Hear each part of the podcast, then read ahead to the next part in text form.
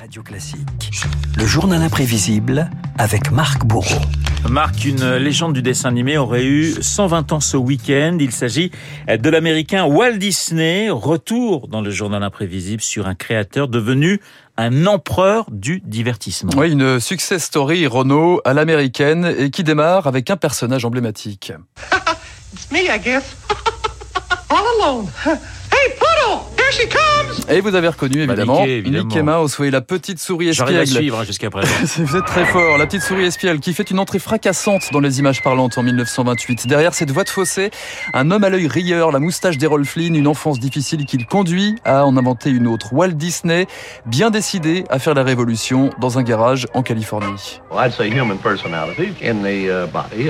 Après deux échecs, je me suis mis à chercher un personnage avec un caractère humain dans un corps d'animal. Tout l'enjeu, c'était de rendre un personnage mi-humain, mi-animal plus drôle ou meilleur. Je tâtonnais au départ. Et pourtant, près de 100 ans plus tard, Mickey a généré 180 milliards de dollars à travers des courts-métrages, des produits dérivés et près de 20 000 histoires dans les journaux.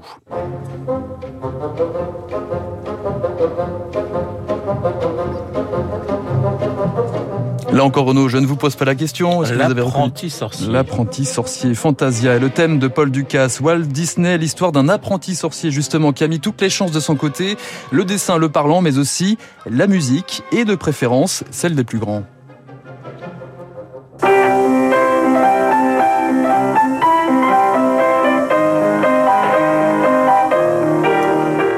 Quelques notes de Pierre et Leloup que Disney, admiratif de Prokofiev, avait euh, adapté en dessin animé. Quand la musique crée des images, ça donne lieu à une rencontre entre le dessinateur et le compositeur dans les années 40. Au piano, Prokofiev, au commentaire, Walt Disney. Je me souviens de ses doigts volant au-dessus des touches de mon vieux piano. Mon visage luisait de sueur alors qu'il se concentrait sur la musique. Et pendant qu'il jouait, je pouvais voir sa belle fantaisie prendre vie à l'écran. De l'animation, des dessins, de la musique et des scénarios, en l'occurrence les meilleurs, ceux des frères Grimm.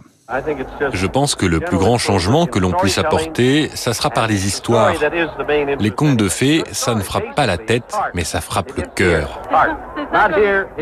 Miroir magique au mur, qui a beauté parfaite et pure? Une jeune fille dont les haillons ne peuvent dissimuler la grâce. Blanche-Neige. Ah oui, Renaud, vous avez reconnu aussi Blanche-Neige et les Oui. sept nains, première super production pour un dessin animé, raconté ici en français par Walt Disney. Je vais pouvoir transformer bientôt un rêve en réalité. J'achève mon premier grand film de dessins animés en couleur avec l'aide de 600 artistes qui doivent exécuter environ 1 500 000 dessins. C'est vous dire l'importance de cette œuvre à laquelle travaille une foule d'ingénieurs du son, de metteurs en scène, de décorateurs, de décompositeurs, de musiciens et de poètes experts en trouvailles. Blanche-Neige, succès planétaire. Au début des années 30, hein, je crois, blanche Le début des années 30, 1934 pour la création, euh, 1937 pour la sortie. Blanche-Neige, euh, c'est un succès planétaire, un dixième meilleure entrée de l'histoire du cinéma. En France, Blanche-Neige arrive quatrième, loin devant la Grande Vadrouille, figurez-vous. 18 millions de spectateurs et parmi eux, un petit enfant nommé Jacques Demy. J'avais 7 ou 8 ans.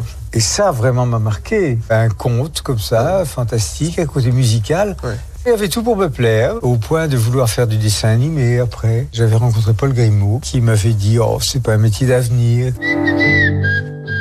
Voilà, pas très inspi- inspiré, euh, Paul Grimaud. Mauvaise pioche, car Disney va propulser le monde de l'animation au premier plan. Alice au pays des merveilles, Peter Pan, Pinocchio, Dumbo, Bambi. Disney, ce sont désormais des studios et une course à la rentabilité. The adults have the money. The children don't have any money. Les enfants n'ont pas d'argent, ce sont les adultes qui en ont. C'est par cette devise que Walt Disney investit la télévision pour financer son rêve le plus fou, la création d'un parc d'attractions Disneyland. It came about when my L'idée m'est venue quand j'étais avec mes filles. Elles faisaient du manège. Moi, j'étais assis sur un banc. Je me suis dit qu'il fallait quelque chose de plus grand, qu'il fallait construire quelque chose où les parents et les enfants pourraient s'amuser ensemble. Could uh, have fun together. Et en 1955, la Californie découvre un petit train, une cabane dans les arbres, un sous-marin, des monorails, des pirates et des marionnettes. Disneyland, un monde aseptisé et quelques ratés tout de même. Tenez, en 59, Nikita Khrouchtchev fait un passage à Hollywood durant sa visite d'État, mais le leader soviétique se voit privé de Disneyland par les autorités. Ah bon oui, ça, ça s'est passé comme ça. Résultat, on a frôlé l'incident diplomatique. Petite colère de Khrouchtchev, vous allez l'entendre, lors d'un gala devant un parterre de stars. Quand je suis arrivé, on m'a dit que je ne pourrais pas aller dans cette petite ville. Comment s'appelle-t-elle? Disneyland. Pourquoi je ne peux pas y aller? Y aurait-il là-bas une base de lancement de fusées? Rendez-vous compte, les autorités américaines ne peuvent pas assurer ma sécurité là-bas. Un Khrouchtchev qui a pris quand même un petit peu le ton de l'humour malgré tout. Il s'en est remis. L'empire Disney survit à la mort de son créateur en 66. La télévision, cinéma dans les boutiques, 11 parcs d'attractions dans le monde. Un empire de 17 milliards de dollars de chiffre d'affaires cette année. Disney, l'histoire d'une petite souris qui s'est transformée en or. Which pet's address is the finest in Paris? Which pets possess the longest pedigree? Which pets get to sleep on velvet mats? Naturellement, the aristocrat. Charles Trenet. Maurice Chevalier. Marie- Maurice Chevalier, pardonnez-moi, les aristochats. Les aristochats. Je confonds toujours Charles Trenet et Maurice Chevalier, bravo. bah voilà, j'ai voulu faire le malin et voilà ce qui est arrivé. Les aristochats, d'ailleurs, c'est l'un de mes films euh, préférés de, de, de Walt Disney. Il est très très sympa, avec un passage avec du jazz qui est extraordinaire. À chaque fois, je pense à Christian Morin quand je les vois descendre euh, dans ce grenier et jouer euh, du jazz. Vous parliez d'ailleurs aussi de Pierre et le loup. Je vous conseille le Pierre et le loup de, de Walt Disney quand j'étais petit. Mais j'avais peur du loup, c'était terrible, c'était dramatique. J'étais sous le lit. L'objectif était atteint du coup. Absolument, merci mon cher Marc. On se retrouve euh, bien lundi pour un prochain journal imprévisible. 7h55 dans un instant. Eh bien, lui aussi aime beaucoup Walt Disney, mais il va vous nous parler d'un tout autre sujet. C'est David Barou et, et sa chronique.